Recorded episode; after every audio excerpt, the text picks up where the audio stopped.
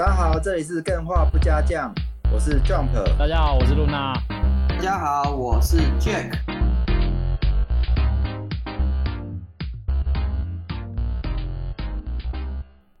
好。那个实况转播一下，目前 Jack 正在这个龙潭通往这个台北小巨蛋的路上。你这样讲，我突然 突然会觉得好像有一个趴树在读秒，就是他正在慢慢靠近这样。是的，大家这个读取霸可以准备一下。那我们这边呢，就不等他了，好不好？没有了。对，不等他了。我们先来开场暖场一下，然后中途他进来就刚好切入主题，好不好？耶，yeah, 不然搞不好时间又不够，欸、因为 Jack 每次讲都太丰富了。对啊，会听不完。如果他现在都八点多到，然后我们只能录到九点，其实一集加上剪，嗯、其实它变成只剩半小时。所以还是我们先、欸、先来聊一下，好不好？但是主题我可能聊一下暖一下，也先跟大家公布一下，今天要是 Jack 带来的专题介绍游戏《无光之海》，不过这一款游戏大家光听名字好像不太知道怎么玩，嗯、所以我们。等等，稍待 Jack 来揭晓，好不好？是的，没错。我刚刚在录音之前还恶补了一下，看这款游戏到底是要玩什么。欸、对啊，看不懂啊，有点冷门呢，没怎么听过。但是如果是 Jack 带来的，我相信应该是还是很精彩，好不好？对啊，听他讲解。我们俩先闲聊，好不好？闲聊要闲聊什么？这样会不会转太硬？欸 欸 还好啦，我们平常就是这种风格。因为我今天有两个想要跟大家分享的，哎，就是第一个是我们上个礼拜录的主题，我录那个 Steam Deck 的心得嘛。然后我其实对 Steam Deck 还有一个缺点，我觉得没有讲到，就是我觉得它的外形实在是没有很好看。因为真的假的？哎，你怎么跟 Jack 一样严格啊？对啊，这是个人的问题啊，就是我没有喜欢纯黑的主机啦。哦，就是如果他有颜色可以选，就讲嘛。啊，对对耶，PSP 一开始也是纯黑的，对啊，但它之后有很多颜色啊，干一堆毛，来来，为什么？还好啦，就是如果可以选的话，我会宁愿选白色或其他的颜色。嗯、然后我想要问一个问题，就是大家还记不记得，就是大概在两千年初左右，那个时候很多三 C 电子用品都很喜欢做透明的外壳，然后哎。欸我超爱那种透明外壳的诶，超级无敌爱。然后我就前两天就在看那个 Steam Deck 的周边，然后就看到有一个厂商他出了一个刻字化外壳，就是你去买它买它那个外壳，大概台币九百多块左右。嗯，然后你就可以把它外壳换成是透明的。你看我超想买的诶。等等，它的透明是帮你把个零件做进去，还是你真的要把 Steam Deck 拆解？看到零件之后装上去，对对对，它就是要把那个你，它是只有换背板啊，前面的没有换，只换背板。嗯，然后那个把整个背板换下来，然后就它那个外壳是有点透明黑色，然后你装上去之后，你就可以看到 Steam Deck Deck 里面的那些风扇啊、电池啊什么的。好怪哦，我觉得好酷哦，很赞哎。怪癖，那你内裤也是透明的吗？看，但是是说内裤透明的，好像没什么差，反正外面有穿裤子就不会被人家看到。哎，这就不一定，只要问你的伴侣才准。哦，对，只要问我的，只要问每一只才准。我最近其实也有看到一个类似的东西。可是这很早以前就有了，只是我最近有点想买，就是纯透明的背包。可是我很很不敢买，是因为它每次涂都很漂亮、很透。可是其实如果搞不好买回来就觉得很廉价，好像那种环保袋那种感觉，就是不知道它的材质怎样。但哎，等一下，你的纯透明背包是指说它连那个就是容量最大的内袋部分也全部都是透明？对啊，对啊，对啊，透明而已。我觉得好帅哦！哎，刚刚那个那个很那个，我觉得很 NG 耶。哎，为什么？因为我上 我上班路上刚好看到有一个人很喜欢用那种背包，哎，好好，然后他是一个很像很像是工程师的家伙。干，那不是我吗？你就 你就看他里面装的东西全部都你一览无遗啊，然后他就乱丢啊，然后就里面超级无敌乱的。哎，很帅哎，干我就很丑哎，只是你会看到他那个那个面纸被折到乱七八糟的。然后那个线有没有都卷成一团，然后里面还有一些小垃圾什么？哎，可是你看你你杯子什么的透明的，你就会知道要检点，因为它就就会暴露在人群中，所以你会知道要整理它，就是一种对自我品质的自律，有没有？会不知道？我觉得我觉得你会放弃，我觉得你会跟他一样，他搞不好一开始有整理，之后都放弃算了。但我后来是在想说，干在背包里面的东西都被看光光，那很容易被偷的感觉。哎。这样是不是可以反过来，就是那种透明的背包，你可以装一些自己就是平常不会带出去，但是很帅的东西，像是那种，你就我跟你讲，一百一百路装的，你就买一大堆那种一翻赏的公仔，粘在那个包包底下，当做橱窗啊，没人背那个东西，就你就背橱窗，那种感觉超帅的，好不好？哦，对啊，所以我才问你，一开始就问你说你是那个全部都透明的，还是只有前面透明？因为现在不是有一种背包是只有前半部是透明的，然后大家就可以放喜欢的那种玩偶啊，或者是徽章进去里面，就秀出来这样。没有哎、欸，就我想要放的是一般的东西。看到一个人被苹果垂直整合的东西，各式各样我知道了，我知道了，你可以在里面装一个那个什么超酷的定制裤，然后就觉得哇，这个人一定很有很有一些故事啊。我们还是聊你第二个闲聊主题好了。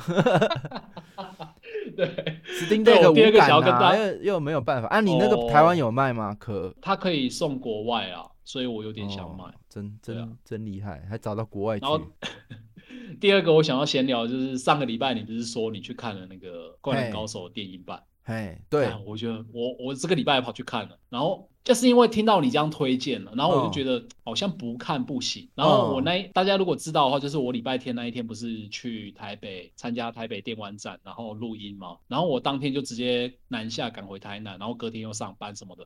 其实我爆累的，但是我就觉得说不行，我一定要看一下，然后我就拖着很疲惫的身躯进去看《灌篮高手》。哦，你是他那个电玩展结束后去看的啊？不是不是不是，是回台南后隔天哦，对对对，隔天就是找一个空档，然后就去看这样子。哦，然后我觉得哦，我看完的第一个感想就是，它已经是我目前就是《灌篮高手》电影版，是我目前从小到大看过最好看的电影版动画。哇，没有之一，超级美玉耶！哎，已经超越那个我之前最喜欢的是那个宝可梦的超梦的逆袭，然后现在已经超越了。真的没办法超越了，太好看了，怎么会？你看完有超热血吗？我没有超热血，但是我觉得我全身快虚脱了。哦，是哦，那我看因为我我我大概看整部片，我记得是两个小时吧，体感啊只有半个小时，我没有在哭。真的假的啊？真的，哭点太低了吧？哎，他全部的东西我超我都超感动了，因为我本身是工程良田迷啊，我从小就是工程良田迷，我是甚至在自己的家里面，就是嗯，那个时候我还记得，我就是国小还是国中的时候，那个家里面的墙壁上只有两张海报，一张海报是工程良田，另外一张海报是八神庵。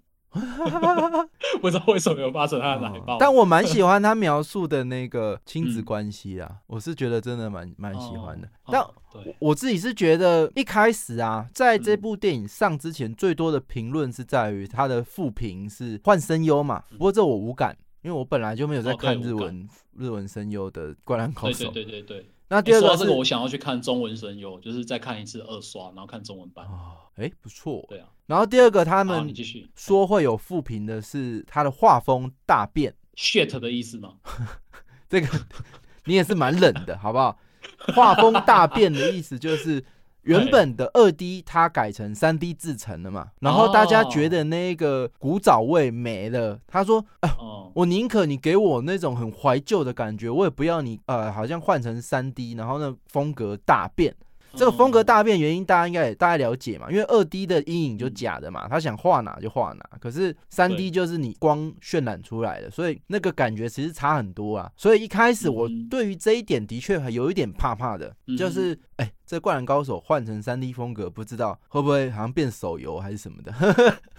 哦，哎，其实你刚刚第二点，我在最一开始就是入电影院看到，因为我其实我也没有看预告，嗯，我就单纯就只是说啊，灌篮高手我进去看，所以我也不知道它是三 D 的。然后他那个最一开始第一幕，我记得好像就是在篮球场还是怎样，他那个打出来的时候，我其实是有一点点吓到，就是我我也吓到，三 D 了，对啊，没有，就是哎。我我就是原本是带着这种怕怕，因为大家复评啊，什么味道跑掉啊，然后呃，反正怎么样，结果我进去坐下来，看到他第一幕宫城良田在运球，我就心服口服了。对对，就是真的真的真的，你从来没有看过这么丝滑的这个篮球动画，我觉得好赞哦！就是井上雄彦真的是好用心哦，这一笔我真的很棒，我真的越来越。会以前我小时候偶像谁？鸟三明，嗯、像我就觉得哇，你说七龙珠的电影版，那我觉得才真的叫做用 IP 来赚钱。然后你看到这个井上雄彦这个灌篮高手一样，隔那么多年，然后哎续续电影版，哇，这个品质跟他带来的新意真的是好满哦。以前我们诟病就是说，啊，灌篮高手明明就是一个打篮球的运动嘛，而因为它受限于它二 D 的媒体，就漫画是静态的嘛，所以。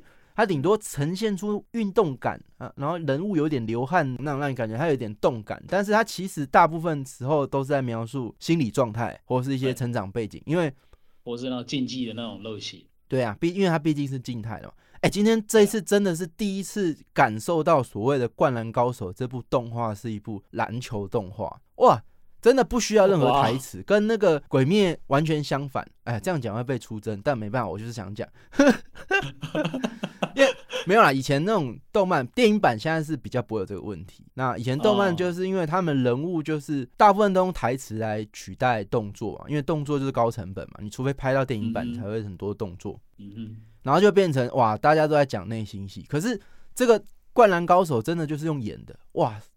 他完全都不用台词，你光看那个比赛，哇，好精彩啊！你真的觉得，哇，我真的在看动漫吗？好像在看真的比赛，而且还比真的比赛好看。欸，我觉得有有有一点很厉害，就是我真的很推荐大家一定要去电影院看，因为现在电影院其实影厅都还不错啊，就是会有那种环绕音效什么。哦。然后大家都知道，你在篮球在运球的时候，它会有一个金属的回音。哦。那其实你平常看一些，就是我以前在看动画是。看不出来那种金属的回音的那种感觉，然后我觉得坐在影厅里面，他每一次运球，然后每每一次那个就是他那个运动鞋跟那个篮球场的摩擦，那个滴滴的那个声音，哇，超级无敌爽，我觉得很赞啊，真的很赞，超赞的。哦，我觉得他动作截取做做的很细，我觉得我看《灌篮高手》最精彩、最精彩就是它不再是一个二 D 的静态图。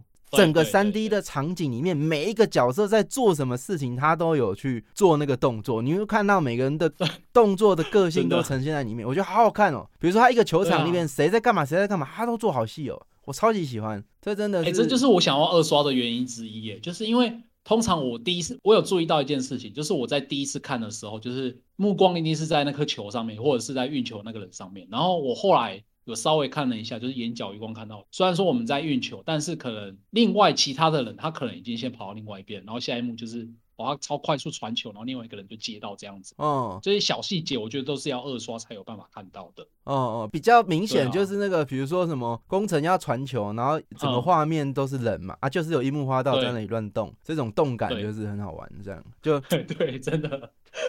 很棒啊！我觉得这个真的是刷新我对《灌篮高手》可以做出这样的呈现，真的给予超级大的好评。那至于最多的争议，应该是在于说大家觉得，但我觉得是原罪啊，就他篮球比赛这么样的精彩，哇，天哪！我一个足球比赛，我都都忍不住说，你中间还要插个广告，我会骂死你。他这个还会插那个叫什么《工程回忆》嘛？那大家最多的情况是在骂这一点，但是我觉得他原罪啊，因为你比赛太精彩了，你不管怎么样去安插，那一定都有有都有这个问题。你就算中间安插再怎么样的故事，都会有这样的问题。可是你如果说要一个电影，然后就拍一整场三王，然后快速这样一比一秒速的打打打篮球，我就觉得又没有《灌篮高手》的味道。这我觉得是、啊、这样子，他这部片我就觉得不会有那么好看，因为我觉得他很多东西其实是关于那个每个人物的情感堆叠下来的。哦，对啊，我觉得中间没有这个这些，对啊，没有这些休息的地方，就我就觉得会从头到尾都在一直在冲刺的话，我觉得很累啊。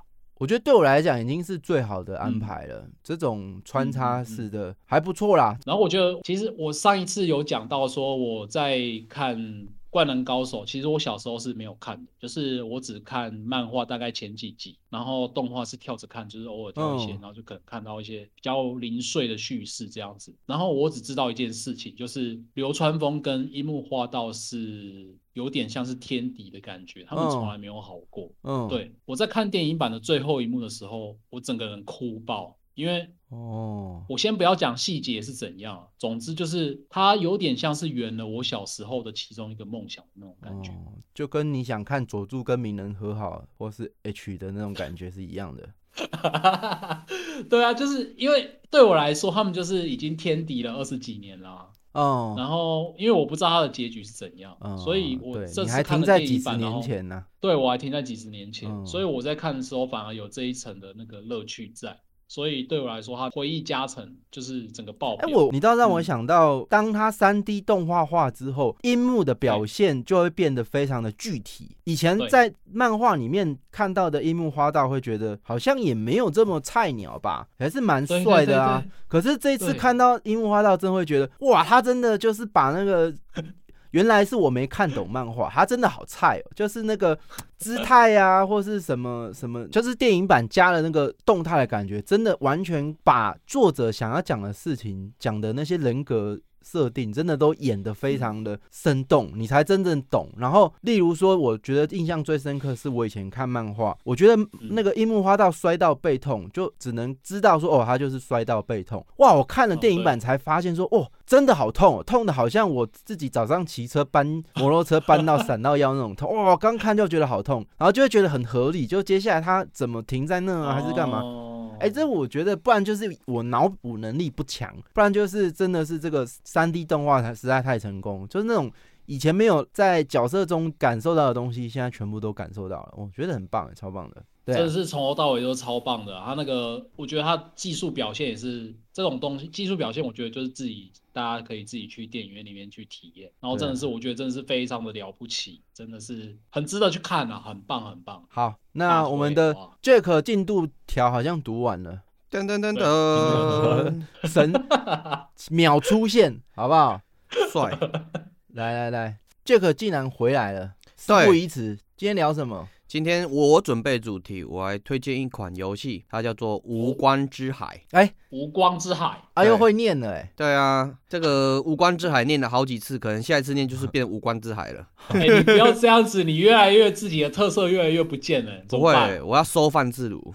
对，哦好，你收放自如。对，那我先简简介一下这款是怎样的游戏，《无关之海》嘛，是一款航海的 RPG 游戏，嗯、玩家将扮演一名船长，在暗无天日的地下海洋 Undersea 之上，驾驶蒸汽机船航行，来完成自己的雄心壮志。哇，你这个念稿念的也是 很、哦、很明目张胆。没有，主要是我要把安跟安的音发的清清楚楚。不需要，不需要。你这个跟我，我不然我插你一下，你要插我。我最近有在想一件事，大概在过年的时候，嗯，我就想说，我想要做到一件事情，因为我我这个人就是 爱反驳嘛，呀，嗯，爱插话嘛，给你插，然后又不爱夸奖嘛，嗯，那这刚好这三个元素是 Jack，我我那时候想，好像刚好完全相反。哦，不反驳，不插话，又爱夸奖，就是杰克。哦，这样很好啊，互补啊，互补。没有，我就想说，我想要改善，所以我想要从今开始，或或许，哎，节目也开始不反驳，然后不插话，然后不夸奖。呃，不是不夸奖，要要夸奖。你改善的话，我们节目的特色去哪里了？要怎么办啊？不是，然后我就昨天就跟干员讲，嗯，然后我就想说，OK，我讲，我这样讲，我就要实行。结果干员他们就说叫我不要改。啊，对啊，当然他们都叫你不要改啊。那，那我我说我第一个要不反驳，那我怎么办？那我就没得改了。嗯，因为我连反驳都不能反驳，没有机会啦。所以他说不能改，那我这样就等于，哎、欸，那我我能怎么办？我就不能改。对啊，改了怎么会这样？死循环的、啊，死蛋的。如果你是 Chat AI 的话，你就直接死蛋掉了。因为如果我想要做到不反驳，可是我却不听他们的，然后执意去改，那不就表示我会反驳？那不就等于我？哦没有做改善，哦。其实有一个中间灰色地带，就是。我听你的意见，但是我自己有自己的做法。感谢你的意见，我好好参考。但是我要不反驳啊！你不用反驳啊！哦哦，不反驳不代表我要照做。对，没错。哦，干好贱，就是你这个样子。你每次都嘴巴上讲一讲，然后其实没有没有没有没有，这不对哦，这不对哦。我是听进去了，讲，但是做嘛是有一些限制条件。干这种，我事先下好蛋书。原来 Jack 平常都这样糊弄我，他都超糊弄，好不好？哪有这样讲？你没有发现 Jack 都回一回事，然后做一回事，一定的啊！因为我要让你们知道，理想跟现实是有落差的。那你说这样子不反驳，好像也没有什么优势哦。没有啊，我从来都不觉得不反驳是优势。我其实有问，针对这个问题，我问问那个 Chat GPT，干他以免圣经的，对不对？不是我，我我问他说，因为我还在犹豫，我就问他说，哎，如果不反驳别人，会为人际关系带来什么影响？他说是会增进你人际关系啊，就因为大家会跟你喜欢跟你相处。哦，难怪他是 AI 不是人。然后如果那我说，那如果我真的都不反驳，会对人际关系有什么负面的影响？他就说别人会觉得你不真实，不够 real。哦，这个也就看刚刚你这个就是啊，对不对？我们觉得，我觉得 real 不 real 嘛，对，是要用心去体会。如果对方没有办法用真心，没有办法真心看待你的话嘛，对，他怎么感觉都是不 real 嘛，对不对？只是互相互相的。对，哦，这个反正我觉得我最近也是玩 ChatGPT 玩的很疯，对啊，你中毒了，AI 中毒。哎、欸，如果如果他改天要收费的话，你该怎么办啊？嗯，会吧，这个哎，它太好用，我你知道我城市对啊，同事他们嗯，现在直接在上面问问题，然后就可以拿到，比如说他要个裁切的 code 就拿到就直接用。哦，对啊，哦、好用，城市码的部分，那我也要试试看，套件的话会比较快啊。嗯嗯，好了，没关系。我我今天刚刚回到无光之海，无光之海，Runa 有玩过吗？呃，没有。但是我这边其实想要酸 Jack 一下。哎，你酸？你刚刚就是在讲游戏玩法跟基本背景介绍。其实你一开始的时候有稍微丢给我，然后我觉得嗯，我看不懂，然后我就跑去，因为我没有玩过这款游戏，对，所以我就在今天要录音之前，我就稍微跑去搜寻了一下这款游戏是在玩什么。然后看了一下大家的评价的影片跟简介的影片，嗯，然后我发现你这一句话根本就是，就算看了之后也是完全看不懂，听了之后也是完全听不懂，哦，完全不知道这款游戏是在玩什么东西，很正常。它是一个背景世界观的描述，对，然后你会不知道它到底在玩什么，你他有说什么驾驾驶蒸汽机船航行，对，但是我在看这款游戏的介绍，完全没有航行的感觉哦，我先说。哦，因为你没有下去玩啊，你要下去玩啊，或是去云啊。哦，我我云的等级不够高啦，我没办法想象在玩。你被一个云玩家抢云。哦，这一款的话，我觉得我已经不能算是云玩家，我他的成就我完成百分之九十五趴了。哦，真的假的？对啊，平均游游戏时间的话，我一天可能花个两个小时，累积下来差不多快两百个小时。哦，这么耐玩哦，对，蛮耐玩的。哇，这讲结论，这样子好吗？大家就对这游戏，你都推这款游戏，你还会说它不好玩吗？对啊，会啊，有时候推那种最烂的游戏啊，前百分前五十最烂游戏之类的。没有，你等你有推过再说吧。有啊有啊，难道推一推，然后这么说干粪 game 这样子结束这一回合吗？刚刚杰克又在敷衍了，有啊有啊，但是我好像没有印象，杰克有讲过前五十最烂。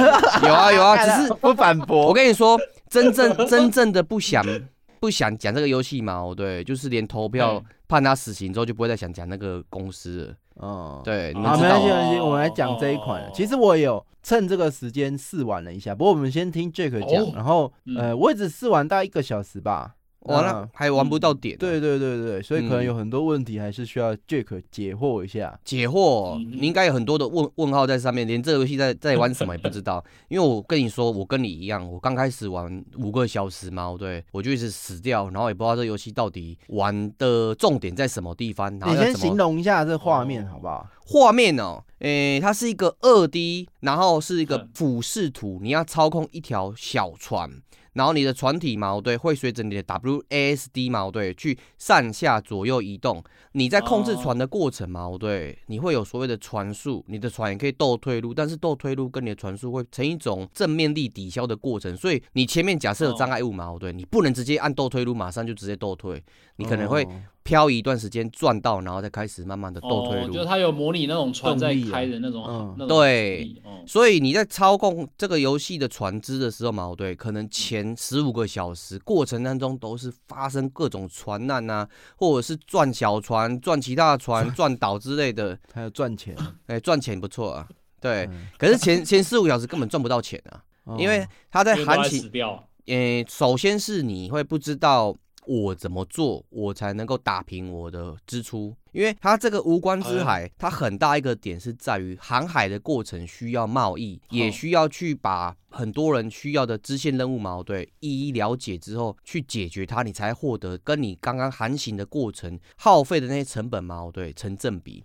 好，我们待会来问一下有没有什么比较有趣的事件，好不好？可以啊，我先跟大家讲一下我一开始玩的这个感觉。嗯嗯，就像刚刚 Jack 讲的，它就是一个俯视角，对你可以想象，你就是从上帝的视角正面看向海。嗯，所以你就看到一艘船，就是一 V 型的一个船舰，对。然后整张地图有各种各样的场景，但是它会被战争迷雾所遮住，没错。然后你欸、在等下你现在描述到现在，我想象中的其实是《世纪帝国二》，你在开那种普通的钓鱼船或者什么那种感觉，应该一样哦，类似啊，有点类似哦。嗯哦，然后它整个游戏就只有这个画面，那、啊、你就是 WASD，然后控制这艘船。嗯、W 就前进嘛，然后按 S 就八股嘛。对，整张地图，比如说你就往前开，你会看到哎、欸、有一只螃蟹，哦、然后你就可以射它。对，你是有武装能力的，你就按一个进入攻击模式，嗯，然后你就会可以有一个选项是打炮。啊，那个 CD 跑完之后，你就按打炮，然后那只螃蟹就扣十滴血。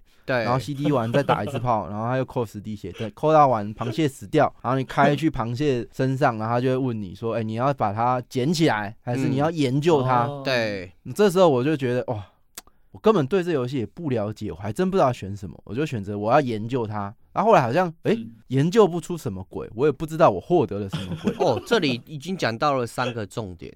哎，首先是你的船，它是能够攻击的，所以你就是类似 RPG 一样，你要去培养你攻击的属性。攻击属性又分很多个啊，例如说钢铁值啊、镜子值啊，提升你的攻速或者是你的攻击力，这是其中一个点。所以它是一个 RPG 游戏。嗯，然后你刚刚讲到游戏里面有螃蟹，螃蟹是什么？是海兽。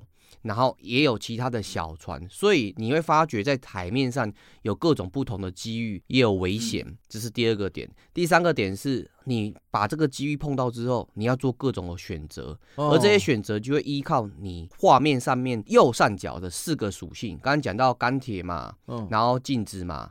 还有隐秘，然后还有爱心，这几个属性会决定你每个世界的成功属成功性。哦，一个跟之前我我推荐你的一个点在于说，它跟那个极乐迪斯科很像。哦，你就是必须要参照你自己的角色的属性去选择让你开心，或是去扮演你自己的那些选项。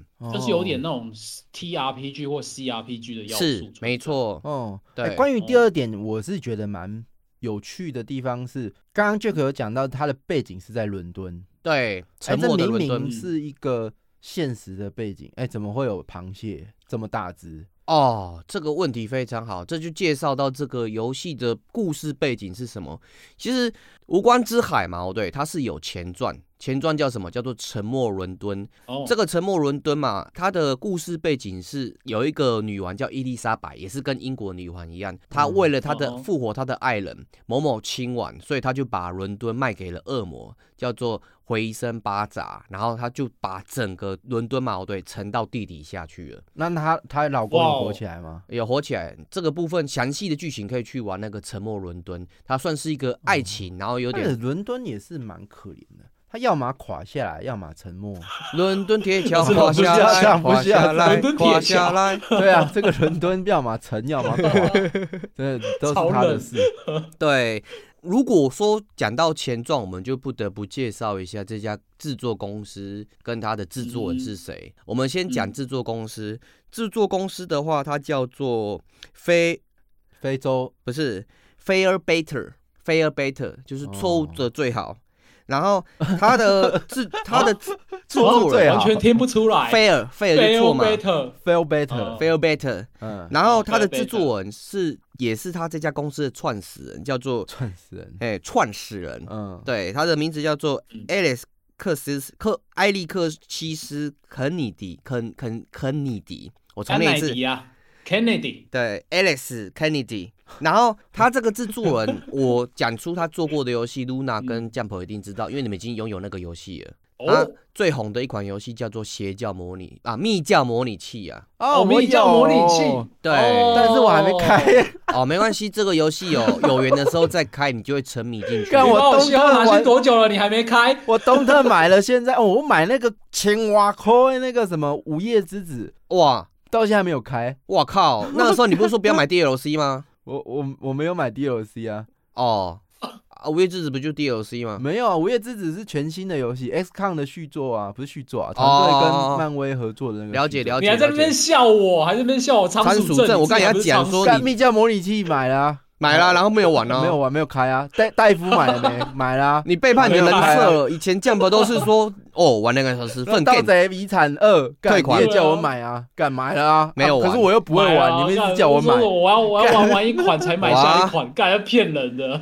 你现在在学习我们两个人的特色，一个是参数真，一个是。好了，我下一款赶快开那个密教模拟器啊。可以啊，哎，它主要。这两款游戏嘛，对，你可以看到这个制作人他的特色是什么？就是他会用非常绵密，然后又有点怪诞的文字叙述剧情。你会觉得说，他的文字叙述不纯粹只有文字叙述，他有一套专属于游戏的引擎。什么意思呢？就是你在里面选择任何样的选项，它都会有对应的事件来去满足你后续的剧情的分歧。一般来讲，正常的游戏嘛，就是你选的 A B C D，对，很正常的做法就是 A B 选完之后嘛，对，其实它的结果是一样，或者是只是一句废话。嗯哼。但是在密教模拟器跟无关之海里面，你 A B C D 个别选，可能都是一个庞大的支线剧情。哎、欸，我这边要提一下，就是我当初在玩密教模拟器的时候，哦、我最喜欢的就是这个部分，因为通常我们在做一个决策之后，一个游戏它会为了要及时反应，它会马上跳出来，就是你现在选的这个决策会有什么样的反效果。对，但是在密教模拟器，它会在有一个小小的对话框会跟你说，例如说我现在找了一个光，然后我就选择我要追寻那个光源嘛，嗯，然后它就会显显示出一些废话，例如说我看着这个光。我慢慢的朝向它走去，嗯，但是它的光源太过于炫目，害我觉得就是我会想到一些我过往的什么什么东西，哦，就是透过这一段文字叙述会让你更加的体验，就是深入这个剧情的体验，就是你可以去想象一些东西，嗯，像在读一本小说这样子的感觉，嗯，对，对啊，会有这种感觉。而且它除了埋下这段叙述之外嘛，哦，对，他会默默的留下一些梗，而这些梗可能是你玩个四五个小时才发现。原来我那个时候的选项影响到了某某角色，哦、甚至我自己的未来。为什么？哦，前提是你要活到那个时候，是不是？第一个是你要活到那个时候，可不可以举例啊？啊我想知道。例如说嘛，对，我在无关之海里面，我救了一只吉祥物，它是一只猫，很凶，它会叫钢铁直。那我可能玩到四五个小时之后，我会到另外一个国度，然后上面会有老鼠，而这只猫跟老鼠之间可能就会产生微妙的剧情影响，只是支线蝴蝶效应哦。对，这是支线上的影响。然后第二个就是里面某一座小岛嘛，对，它里面有三个姐妹，那你每一次选择选择之后嘛，对，你可能一开始第一次选择，到最后会会影响这三个姐妹最后的生存，那你就会想说，看我干脆重玩就好了。哎，不对哦，不用传网，为什么？无关之海有一个特色，它是轮回性的游戏。我们之前有介绍过什么是轮回式的游戏，还记得吗？嗯，就是你在前一轮的游戏过程嘛，对，你会留下一些参数或是一些遗产。虽然你下一轮磨灭的数据，对，虽然你下一轮是重新的剧情，但是这些数据跟遗产矛盾，都或多或少会影响到你下一轮的剧情发生。所以你不用重开游戏，你就死掉，光光荣荣的去死吧。对，因为你死掉，但是会不会是一个缺点呢、啊？嗯，例如说某个角色我不想让他死，嗯、结果下一轮他还是死掉的。嗯，他死了、啊，但是他可以指定他要留下的遗产给他的下一个继承人。但是如果说你在里面发生艳遇，遇到了喜欢的人，嗯、生下了孩子，那你可以指定两项遗产。如果你这一任很认真的赚钱，赚到了一栋豪宅，变成富二代，你的下一代就继承继承那一栋豪宅跟里面的遗产。那你下一次再玩的时候，是不是有更多的机遇跟选项，而不像第一次的时候四处的碰撞啊、撞墙之类的？而且他的遗产里面可以选择很多东西。我举例听看看。哦，这个好现实哦，这是好好令人绝望的阶级复制哦。但是我跟你说，为什么我们会喜欢玩游戏？因为玩游戏的过程，我们可以快速的浓缩一生，让我们的阶级复复制快速 累积。现实不一样啊，现实他妈的，我有房子，有老婆，然后有什么的，有儿子的的小的小孩可以继承最多，然后没有什么都没有的，就只能继承一样。对，干乐色游戏，游戏里面还是打你现实一巴掌。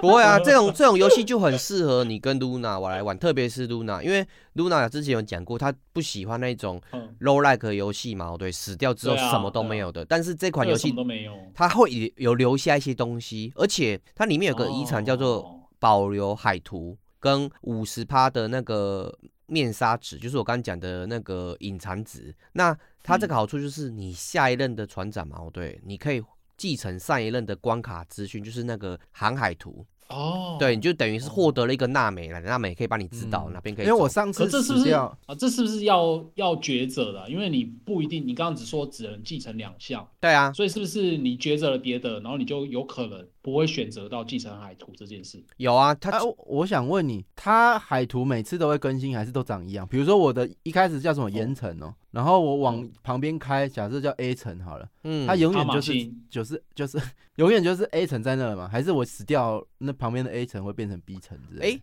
这这两个问题都很好。我先解答 Luna 的部分。嗯、Luna，你问的问题是嘛？对，我遗产的选择。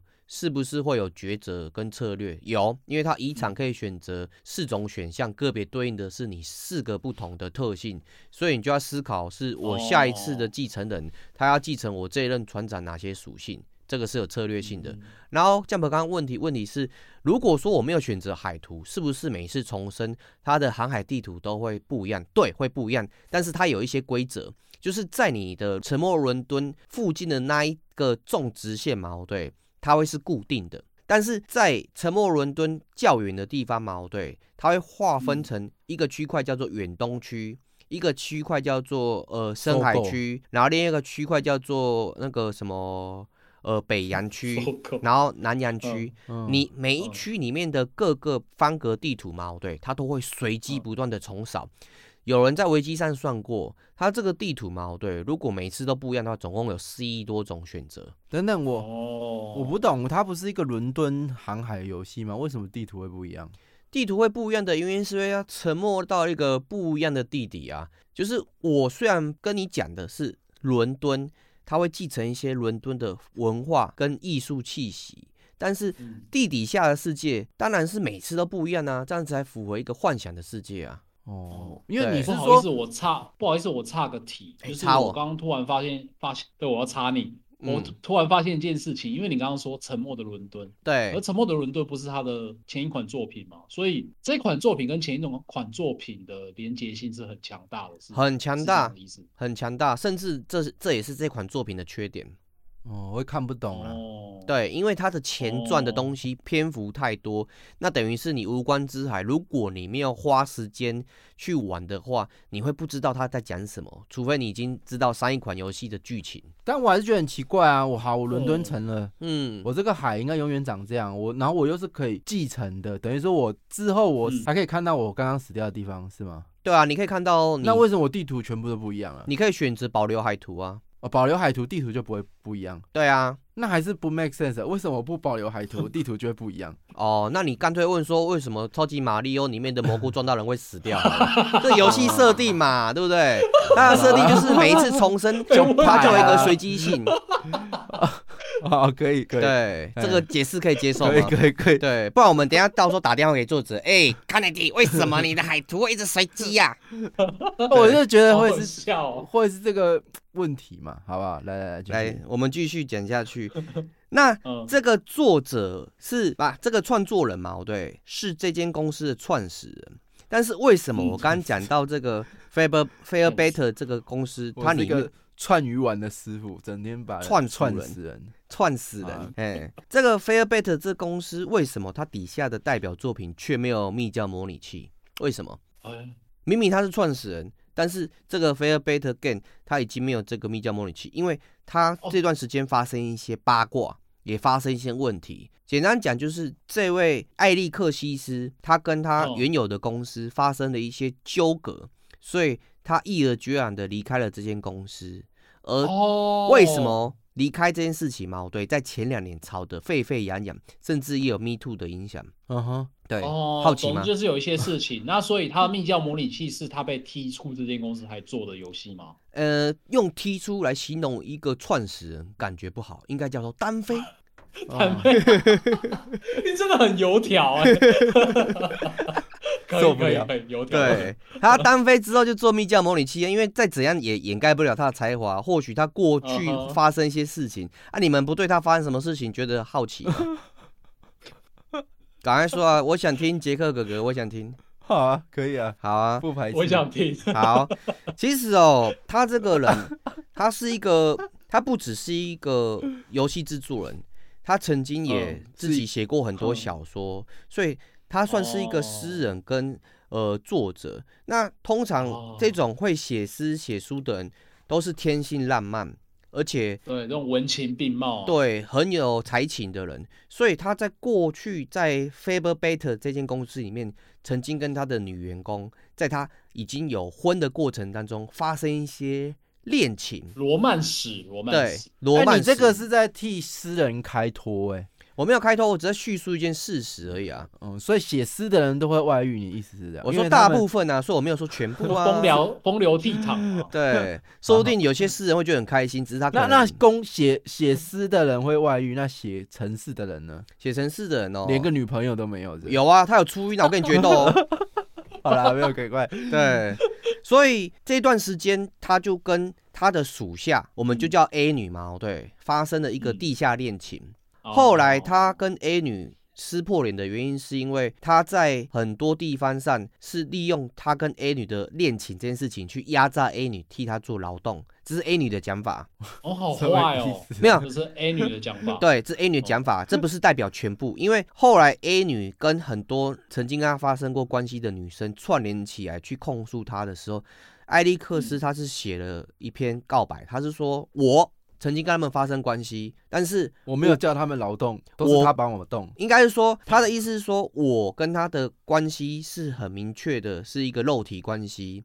嗯哼。然后我们当中一些劳动的事情嘛，对我都有历历在目的一些记记录什么的啊。我并不是去用。你说的劳动那是什么？那个 A 女是她职那个工之前 Faber-Beta 是哦，是真的叫她做，比如说叫她写气话啊，或者什么写诗这种这种劳动，还是画几张图这种？诶、欸、，A 女她是属于她这家前公司的一算是企划人员，嗯，然后 B 女的话是属于外包。我看他全部吃自己公司的，没有外包。B 女是外包，哦、吃到外包去。嗯、然后 C 女的话是他合作的伙伴。哇，对，然后还有其他的 D、C、D。为什么他这么厉害？可以请他来这里教课吗？诶、欸，我觉得不行诶、欸，你知道为什么吗？因为我也听不懂。因为他会说，我就是帅，没办法。对。哎呦，这个这个不值得，不值得宣扬了。那你说逼他劳动？不是逼他劳动，是用职权跟一些恋情上的那个，例如说 B 女是控诉他嘛，哦对，哦，因为他仰慕权势性交，仰慕那个对全是性交，B 女是说我仰慕他的才情，哦、希望靠着他的关系在游戏业打下一个山头，所以我迫不得已跟他交往。等等，这什么理由？我想要在游戏业打下一个山头，所以我要跟他上床，类似。类似，但是他是说我是被胁迫的。但是艾利克斯的讲法是说，我们两个是男情女愿，你情我愿，男女是 OK 的，然后你跟我也是 OK 的，所以没有证据啊。所以到目前为止嘛，对，Alice 这这个事情是没有烧下去的。为什么？因为 A、B、C、D 出来的指控都是属于他吃得上操守的问题，而且 Alice 他一开始就直接说，我的确跟他们发生过关系啊。他也没有否认，他没有否认啊。那我是觉得蛮有趣的，因为 Jack 一般会分享的东西就是这种道德沦丧的游戏嘛。哎、嗯，今天 沦丧了，不是游戏本身，是这个制作人。对啊，原来原来爆点在这里。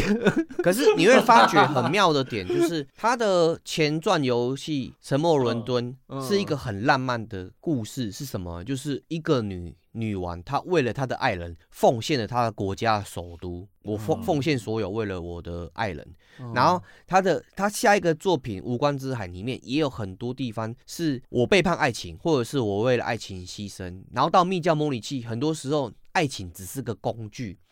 你会发觉这个人，他对于情感上的东西嘛，对，他会觉得是一个工具，但是又可以写得很浪漫，嗯，对，所以我觉得他就是文如其人，就是作品跟人是相关性绑在一起的。哦，当然当然，对，这个很妙一个点，所以我很期待他下一款作品也是什么图书馆模拟器类似的，会怎样去展现他下一个创作的灵魂是怎样一个有趣的。可是无光之海这个他要怎么展现他的情感？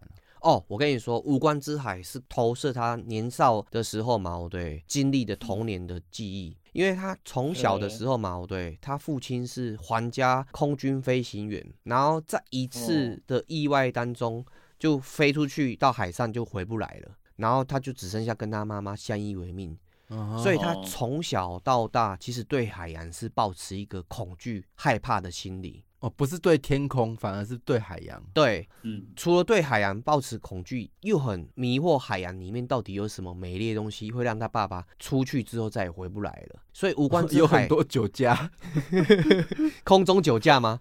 没有，我说酒家哦，酒家、嗯、都没有再回来了。酒家回来回来睡觉啊，他回去他出去就回不回来了。爸爸天这么黑，风这么大，爸爸捕鱼去为什么不回来？你为什么要把它念完？你快点，没有啦。我想说要一次讲到完嘛，哎呀，这是我私人的浪漫。好，那我继续讲哦。他在长大的过程又发生了一些事情，就是他从小相依为命的哥哥一直以来都很优秀，突然有一天就发狂，跟他之前人格完全不一样，就开始堕落、吸毒什么之类的。所以他开始对人性想象一件事情，就是人其实是不可预测的。很多时候，人做出决策嘛，对，是仅凭冲动，或者是被惊吓。所以他后来在叙述的作品都会有一个很奇妙的风格，嗯，跟我们之前聊到的一个主题很相近，叫做克苏鲁式风格。嗯，对，我大概讲一下克苏鲁式风格是什么。到第四代就对了，没有，四是那个招式的式，嗯，对，克苏鲁式，对。但是我必须先说，我觉得。为什么它不能算是克苏鲁式的游戏？它比较像是克苏鲁的呼唤的作者，他叫做洛夫克拉夫特，拉夫克拉夫特就是爱手艺啊，我们都叫他爱手艺。嗯，对。这种写作方式嘛，对，它会有好几种特色。第一个是反人类的本位主义，然后第二个就是专注一些奇怪或是猎奇的物质结构，然后第三个是比较写出一些很古早的东西啊，或是复古的东西的写作风格。第四个是抽离。什么叫做抽离呢？就是这些里面形容的个体或是人物嘛，对，你会觉得它是跟整个世界是脱节的，它不是合群的，说非常的底层，对，然后就是全世界都不要它，没错没错，全世界都与它为敌，嗯，所以克苏鲁里面很多的角色嘛，对，你就觉得说莫名其妙、怪怪的、神经神经，对，因为他本本身就是离群的。嗯，然后还有可疑的家世出身，哎，你不会觉得到目前为止，克拉夫那个爱手艺式的写法嘛？对，跟我们的爱丽丝出生的经历很像，就是他的家世是因为大海把他的父亲给吞没，而他身边亲近的人因为一些奇怪的事情突然癫狂的发作，然后让他不像过去的自己一样，所以他在他的作品里面的写作，很多时候都是一种阴暗。而且常常会让你去发狂，所以我们回到无关之海，Jump，你在开船的时候有没有发觉一件事情？就是你越开越久，你的船除了它的血条，旁边还有一个条会不断的增加。哎，我我没发现呢，那个条叫做恐惧值。我只有看到我的那个燃料越来越少哦，燃料会越来越少，然后恐惧会越增加。哎、欸、哎、欸，真的哎，因为我在玩，就是虽然说我只玩过他的作品是密教模拟器，但是其实在玩的过程中都会有一种感觉，跟克苏鲁很像，就是克苏鲁很爱描写有一个重点，就是不可名状之物。对，就是你没有办法去这具体的描述出你目前面对的恐惧是是是个什么样的东西。对，你就是单纯的觉得它很可怕，但是你不知道它是什么东西。对，没错，就是会有这种感觉。对啊，哦、所以在无关之海里面。你害怕的很多时候不是可以看见东西，而是你航行在一个一望无际的大海上，你的燃料快没了，嗯、你的补给快没了，你的恐惧值快要达到一百了，你快死了。哎、欸，恐惧值到一百就死吗？恐惧值到一百，你会过一些检定，有可能会出现一个水鬼，然后在船上跟你说：“哎、要不要来跳个舞？”然后把你拉下水，哦、或者是遇到一个紫色的女士，哦、她很像你过往的情人，然后你可以跟她做爱。你做爱之后就减恐惧值，但是你会多两点伤痕，积满三点伤痕你就会直接死掉。哦，对，好像还不错。它很多的事件都是靠你的机遇，还有你过往的累积。但是恐惧值这个东西，其实到后期也是很恐怖的，因为基本上，除非你很熟悉，恐惧叠满的时候都是必死。那我再回到我刚刚讲的，为什么我说它不是克苏鲁式的游戏？露娜刚刚讲到一个点，叫做不可名状的恐惧。嗯哼。所以也就是克苏鲁式的游戏，是你知道的越多，你死的越快。哦，对对对对。但是我们 Alice 的游戏嘛，对，它是你在知道的越多的过程，你的确承受越多的风险，但是你最后是有机会打破这个循环。超凡入圣，嗯，意思就是说什么呢？嗯、就是说修仙呐、啊，哎、欸，对，修仙是一个非常好的，就是 Jack 另外一个喜欢的东西啊，对对对对对，串在一起了。但是 但是他的听的都开始眼冒金星的各种那个啊。专有名词，没有没有，没事，你继续。OK OK，如果觉得讲太快，你可以跟我讲一下。继续。对，所以为什么我说它不能算是克苏鲁式的游戏？因为他们的主轴的目的就不一样。克苏鲁式的游戏是要避免让自己知道太多，然后撑到最后活下来。哦、跑桌游都是这样子。哦、这款游戏比较像是你要收集更完善的资讯才能够逃离之类的吧？诶、欸，不算哦，不算。对，你不用逃离，哦、你不是为了逃离。你是为了，你是为了满，你要先回到一个点，你为什么要出海？你在一开始会选择你的目的，你是为了要致富，还是要寻找你爸爸的遗骨？哦，还是要选择？对，还是要选择做一个吟游诗人，去完成未尽的梦想的诗之类的。嗯，对，所以他跟克数最大的不同已经出现了。我的目标很明确，哦、只是我的过程很多的挑战跟未知的恐惧。嗯，对我可能会被吓死，但是我自己选的。嗯，对，所以你会越玩越着迷，因为你每次都离你的目标越越近。但是壮志未成身先死，类似这样子。然后你就继承给你下一代去继续做哦。对，讲到这样子，讲到目前你们有什么问题都可以提问。我我这边蛮多东西可以继续讲的。我我因为我现在想象的是这一款游戏它其实有很重的文本，因为我没有玩过了。嗯。然后你刚才提的那些过程中，我觉得航海本身就是一个充满冒险的浪漫。对，没错。可能在航海的过程中，刚刚你又提到很多未知的东西嘛？那你每次探索到一个未知的东西。我是不是又有一个全新的故事可以去看？欸、是依照我对这个作者的理解来说，是那就代表说这款游戏其实如果喜欢读小说的话，会不会就整个人就是很沉迷在这款游戏上面，就会有这种感觉，以叙事为主的冒险 RPG 游戏。对，Luna 讲到两个点，是我其实后面要讲的。谢谢你帮我点出来。嗯、第一个嘛，对，这款游戏为什么我会推荐 Jump 跟 Luna 来玩？因为你们喜欢极乐迪斯科，你们喜欢这种叙事剧情，嗯、但是呃不按牌理出牌的游戏。嗯，对，对，所以这款游戏如果说你们中文化之后，其实花一点时间去玩，你们可能会爱上它，或者是会欣赏它里面的叙事内容，或是它的游戏引擎。对，然后第二个就是你刚刚讲到说，是不是每次航海都有不一样的体验？这就回到刚刚 Jump 问的，凭什么？为什么你每次要重新再来？它就是每次重新再来的时候嘛，对，你会你会有一个经验，就是这个区块。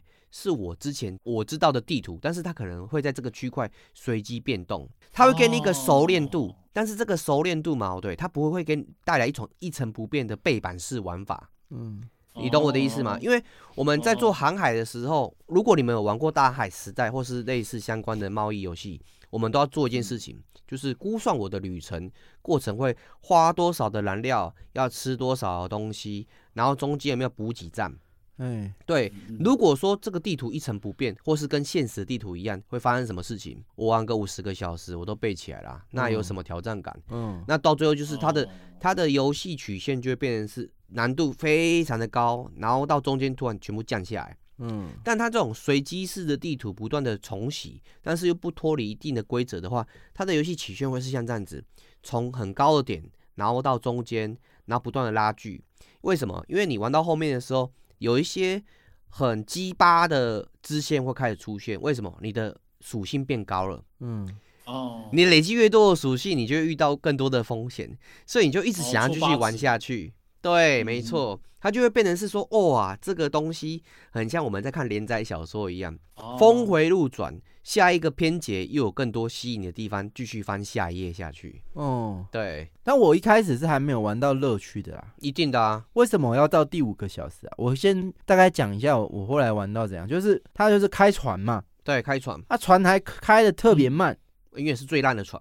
哦，好慢！我每次想要探索地图，就是在那里等它开，开，开，开，开，开，有够慢，有够慢，有够慢。嗯，然后好不容易开到一个点，然后也也不太知道要干嘛。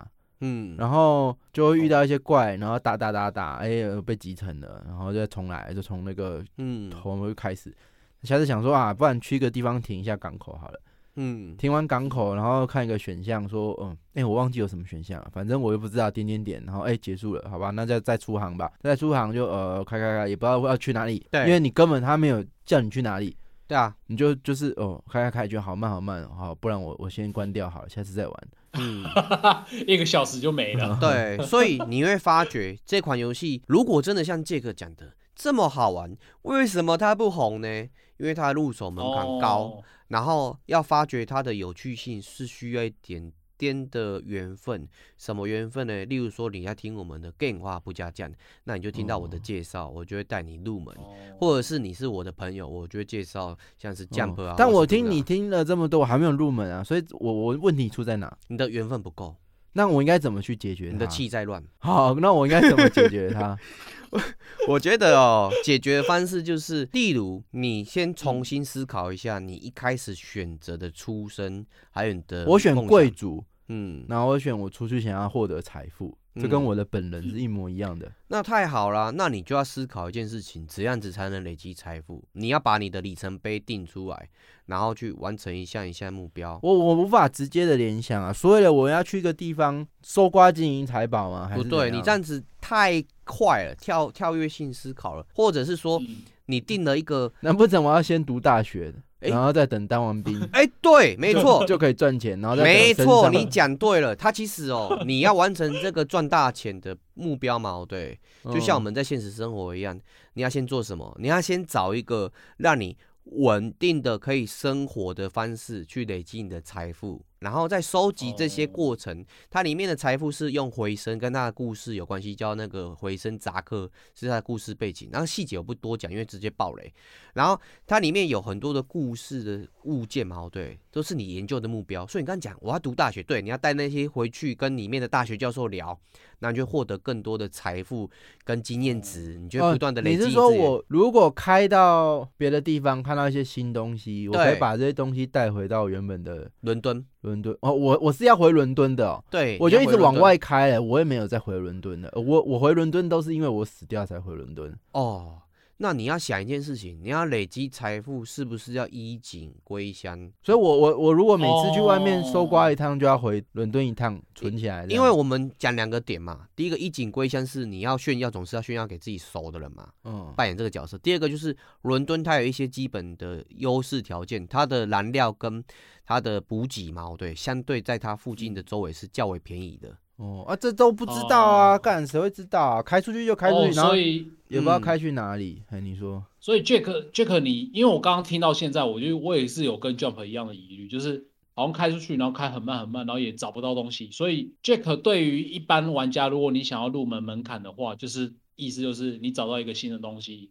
就是赶快先带回去，然后把这个东西内化之后，再出去做一个新的探索，这样子的感觉吗？不对，没有固定的公式。这款游戏要玩它，不要有固定的攻略。哇，那很复杂哎。因为因为我玩这款游戏，我是云了很久，然后做了很多攻略。然后我开始玩的时候，就把攻略全部忘记，然后云的内容全部忘记，才玩得下去。嗯。对，因为你每一次的出环都是你自己的商务性的规划，或者是我要写我的诗书嘛，我是诗人，那我要规划我要收集什么东西，每一次你都要有一个个别的规划，所以你不会有一个公式性的攻略。对，哦你可不可以先提供目标？这个目标有可能中间突然改变嘛？例如说你现在突然，你现在原本 玩诗人，然后突然下一局突然想要完成是一个财富的目标，可以啊，你每次死掉重来就重新再来啊，你不要顾忌你。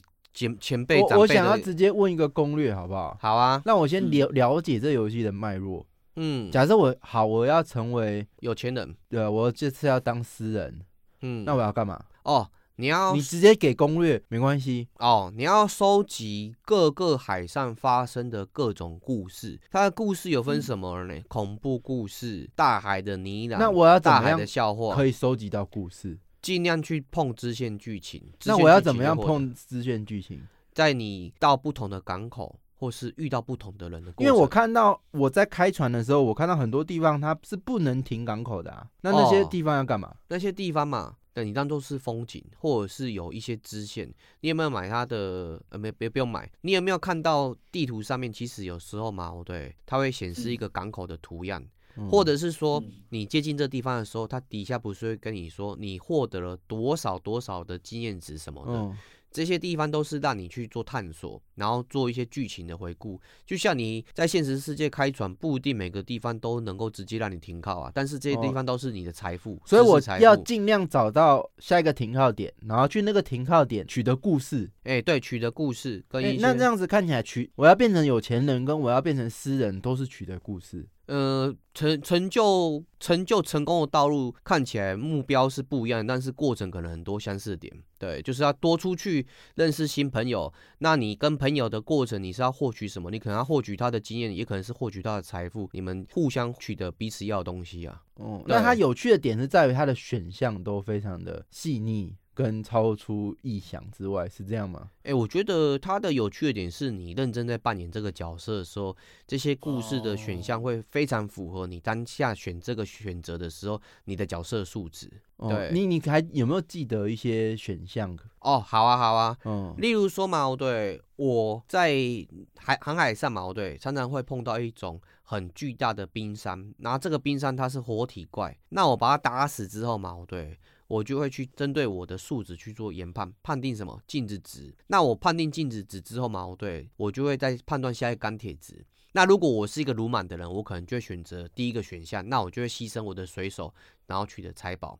那我如果是一个具有柔软心肠的人，那我可能就选择不要去探险，嗯、那我可能就收获一些吃的东西补给回来。对，然后我可能在不同的港口上面嘛，对，会遇到不同的怪物或者是不同的人。那针对你过去扮演的这个角色，你是不是有收集到这个怪物它的一些弱点？例如说鱼怪，你可能有奇怪的猎物什么的。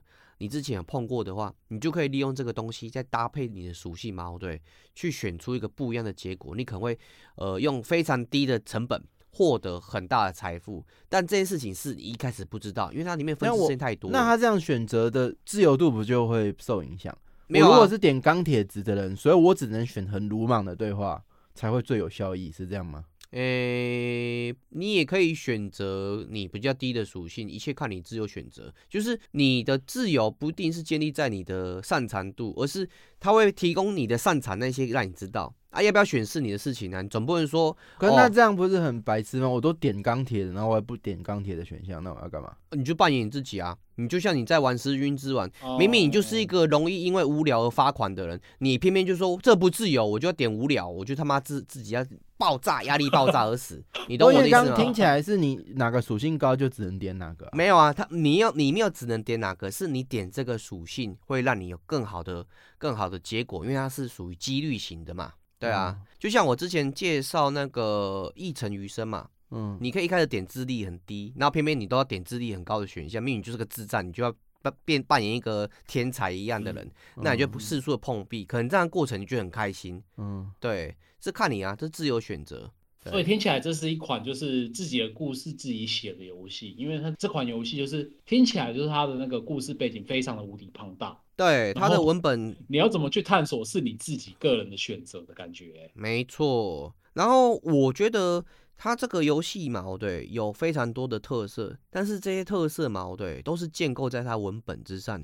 所以如果今天你对大量的文本是没有兴趣的，嗯，我不太推荐你入手这款游戏。嗯然后第二个是，如果你觉得慢步调的游戏你没有办法接受，嗯、那我也不推荐，哦、因为像 Jump 刚有讲的，开船很慢，超慢超慢，一开始真的很慢，你必须要选择可能边听着音乐，它音乐还不错，但是我后面有时候关掉它的音乐，然后自己听 btuber 啊，或是听别人唱歌之类的。嗯、然后我觉得这款游戏我可以用一句话去归类它，就是死亡永远不是终结，在于你对于你自己的目标是什么。有时候你玩到一个结局，你反而不想继续玩这个游戏了。因为你觉得这个结局实在是太让人心碎了，嗯，对，为什么我的长辈是死在这样的结局？他明明去追寻着梦想。嗯，我其实这样子听下来，我有点理解为什么这款游戏它在 Steam 上面现在的评价是这样子。因为我其实，在刚看这款游戏在做功课的时候，我看不太懂。嗯，这款游戏它有六千八百将近七千个好评，所以它目前是极度好评的。但是最近的评论呢，居然是褒贬不一。嗯，所以我在猜啊，这一款游戏就是因为它太过于哈扣，太过于吃，就是有点算是吃电波吧，就是你真的必须要很喜欢阅读文字，很喜欢去自己探索出自己的故事，嗯，在玩这款游戏才会比较得到乐趣，不然的话，大概。玩一玩就会觉得，哎、欸，这是什么烂游戏呀？怎么开场那么慢，然后又不知道怎样，一直死掉。嗯嗯，对啊，对，嗯，听起来感觉是这样，就是一个自由度很高，而且你出去之后，你的结果都非常不同的，就是可以当做一个人生的那个游戏吧。对，可能比人生还难。嗯，只是你可以独挡，而且它有 DLC 耶，它有 DLC 耶，它 DLC 是潜艇。你在海面上航行了那么久，你是不是想看水面下的世界？水面下的世界更多精彩的东西，哦、对，还有更多的结局。哦，对，很赞哎，我觉得不错啊啊！我觉得褒贬不一，很多就是因为可能有些人不小心误触了，嗯、觉得这游戏看它是好评就买了，对，就买了，不是自己想象中的那一种。画面又黑又暗，然后开船又累又慢。然后做什么事情就是死死死死死，我不玩了。对，嗯，很正常啊。哦，真的好哈扣哦！而且重点是他现在只能用这个嗯翻译包、汉化包哦，因为我跟你说这个东西我必须要解释一下，稍微解释一下。嗯，它会被叫做雅思之海的原因，就是因为嘛，对，它这个东西是很难做官方公式的汉化，因为它每个剧本跟每个剧本的连接度太高了，所以你没有办法像我们一般做翻译文本嘛，对，你把一些字串做变数。嗯，然后个别去直接个别翻译，它必须要一整段一整段的翻译，嗯，这样理理理解意思吗？它很难做本地化，本地化，local 啊，所以在玩的时候变成说很多英文夹杂翻汉化翻的中文，其实看不太懂哦。如果你门槛很高哎，门槛很高，没错。所以如果说你本身英文的能力够，又喜欢。这种文本游戏，你就这样干脆就不要装汉化了，因为汉化其实哦，我们不是说汉化不好，因为其实这些汉化作者也是费了一番苦心。这个游戏是那么早的游戏，然后汉化到现在还是很多地方没有汉化完，就表示说他们花了非常久时间做这件事情。嗯，对，哦，对，真的是蛮特殊的一个游戏。对啊，所以我们这一次推荐这个游戏给各位干员。如果说大家对这个游戏有任何疑问嘛，对，你们都可以在频道上面跟我们做询问，我们会尽可能的回复大家的问题。毕竟我已经解完九十五趴的成就，包含 DLC 成就。哦、对，哇哇，所以如果大家想要找攻略或者是有什么问题的话，直接问 Jack 就可以。对，他有官方维基是英文的，我基本上都看完了。我、哦、天啊，你超强的，你超强的。因为我我超喜欢看这种文本的东西，嗯、特别是作者有点病态病态的，我蛮喜欢他的。哦，对，I'm sick man 有有有有感受到今天这个道德沦丧的部分是埋在哪里？好，这个 那今天时间也差不多了，对啊，我们今天就先到这边。好，非常感谢大家，谢谢大家，那拜拜，拜拜，拜拜。